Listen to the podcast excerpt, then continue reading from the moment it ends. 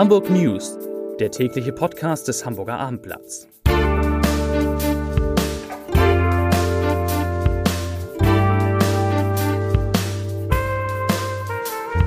Moin, mein Name ist Lars Heider und es geht um den Schnee von gestern, von heute und von morgen. Weitere Themen, warum eine Kita dieses Jahr keinen Weihnachtsbaum aufstellt, wie die Verteidiger auf die Urteile im Stadtpark-Vergewaltigungsprozess reagieren und wie die Mieten in Hamburg steigen und warum sie gar nicht so stark steigen, wie man gedacht hätte. Dazu gleich mehr.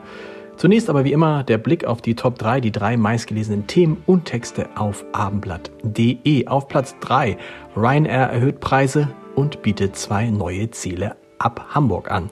Auf Platz 2 Pisa-Misere Schulsenator Thies Rabe nennt drei Lösungen. Und auf Platz 1 Schneechaos in Hamburg. Es wird noch weißer und glatter. Das waren die Top 3 auf abendblatt.de. Starker Schneefall hat heute Morgen zu langen Staus und chaotischen Verhältnissen auf den Hamburger Straßen geführt. Auf der A7 staute sich der Verkehr im Süden auf bis zu 10 Kilometern Länge zwischen Flehstedt und dem Elbtunnel. Nördlich des Tunnels war der linke Fahrstreifen praktisch unter dem Schnee verschwunden. Auf der A1 kam es zu Staus auf 8 Kilometern Länge zwischen Maschen und Stillhorn. Und selbst auf der A25 standen die Autos zwischen Bergedorf und Allermöhe auf 5 Kilometern. Der anhaltende Schneefall sorgte auch bei der S-Bahn für massive Probleme und Zugausfälle. Auf allen überhaupt fahrenden Linien kam es zu großen Verspätungen und Abweichungen vom Fahrplan. Am Flughafen Hamburg wurden fast alle An- und Abflüge von und nach München gestrichen. Bereits am Wochenende waren mehrere Verbindungen zwischen der bayerischen Landeshauptstadt und Hamburg witterungsbedingt entfallen. Eine substanzielle Veränderung des Wetters gibt es übrigens erst am Wochenende. Dann soll sich warme Luft durchsetzen. Die Temperaturen klettern am Sonnabend auf milde 5. Am Sonntag möglicherweise sogar bis auf frühlingshafte, hätte ich beinahe gesagt, 8 Grad. Hamburgs Schulsenator Thies Rabe sieht zwei wesentliche Gründe für das schwache Abschneiden deutscher Schülerinnen und Schüler bei der internationalen Bildungsvergleichsstudie PISA. Zum einen nennt der SPD-Politiker die Auswirkungen der Corona-Pandemie, die Deutschland dank der monatelangen Schulschließungen und Einschränkungen härter getroffen habe als andere, beispielsweise als Frankreich. Zum anderen habe sich die Schülerschaft in den vergangenen zehn Jahren stark verändert. So gäbe es deutlich mehr Kinder aus bildungsfernen Elternhäusern und solche, die zu Hause kaum Deutsch sprechen. Rabe nennt drei Lösungen, um den deutlichen Lernrückständen zu begegnen. Mehr Zeit an den Schulen, mehr Konzentration auf das, wie er, nennt, wie er es nennt, schnöde Einüben von Basiskompetenzen wie Lesen und Rechnen und mehr gezielte Förderangebote für benachteiligte Kinder und Jugendliche. Auf dem Hamburger Immobilienmarkt gelten derzeit zwei Gewissheiten. Erstens, die Preise für Häuser und Wohnungen fallen zwar, sind aber noch immer so hoch, dass nur Wohlhabende sich den Kauf eines Eigenheims leisten können. Zweitens, deshalb ist die Nachfrage nach Mietwohnungen steil gestiegen und treibt die Mieten weiter enorm nach oben. Nun allerdings stellt eine neue Analyse die Annahme, dass die Mieten in Hamburg stark steigen, zumindest in Frage. Das Portal Immowelt hat untersucht, zu welchen Preisen Vermieter Bestandswohnungen in der Hansestadt Anfang Dezember angeboten haben und den Vergleich zu den Angebotsmieten im Dezember 2022 gezogen. Das Ergebnis, ja, die Vermieter in Hamburg verlangen mehr, aber der Preisanstieg ist überraschenderweise eher moderat. Analysiert hatte Immowelt die aufgerufenen Angebotspreise für drei Zimmerwohnungen, Größe 75 Quadratmeter, mit Baujahr in den 1990er Jahren.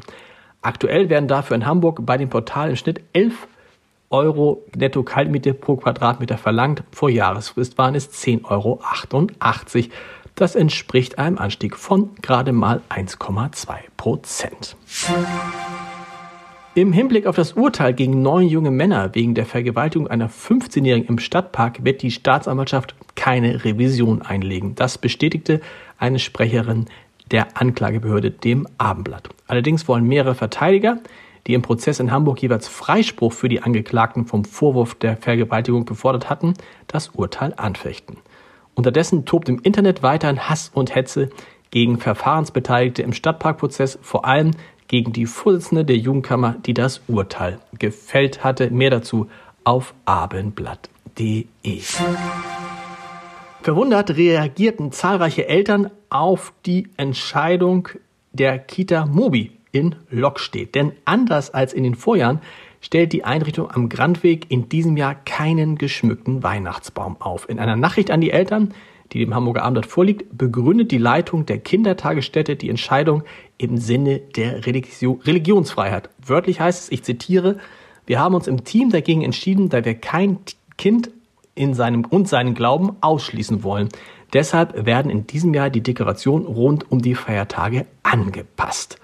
Das habe sie ganz schön umgehauen, sagt eine Familie, die anonym bleiben möchte. Der Name ist der Redaktion allerdings bekannt. Insgesamt schwanke die Stimmung in der Elternschaft zwischen Aufregung und Empörung. Ein anderer Vater sagt, ich zitiere, wir sind alle tolerant, aber dieser Verzicht auf ein traditionelles Symbol des Friedens, übrigens auch jenseits des Christentums, ist für viele Eltern und Kinder schwer nachvollziehbar.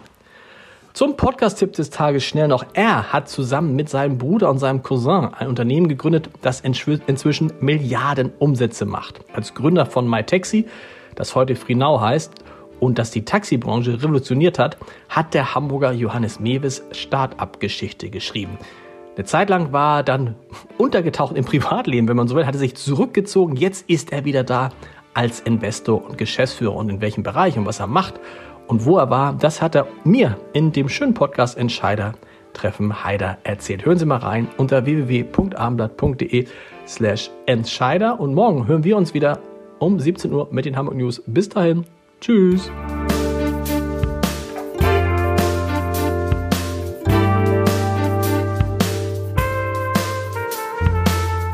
Weitere Podcasts vom Hamburger Abendblatt finden Sie auf abendblatt.de slash podcast.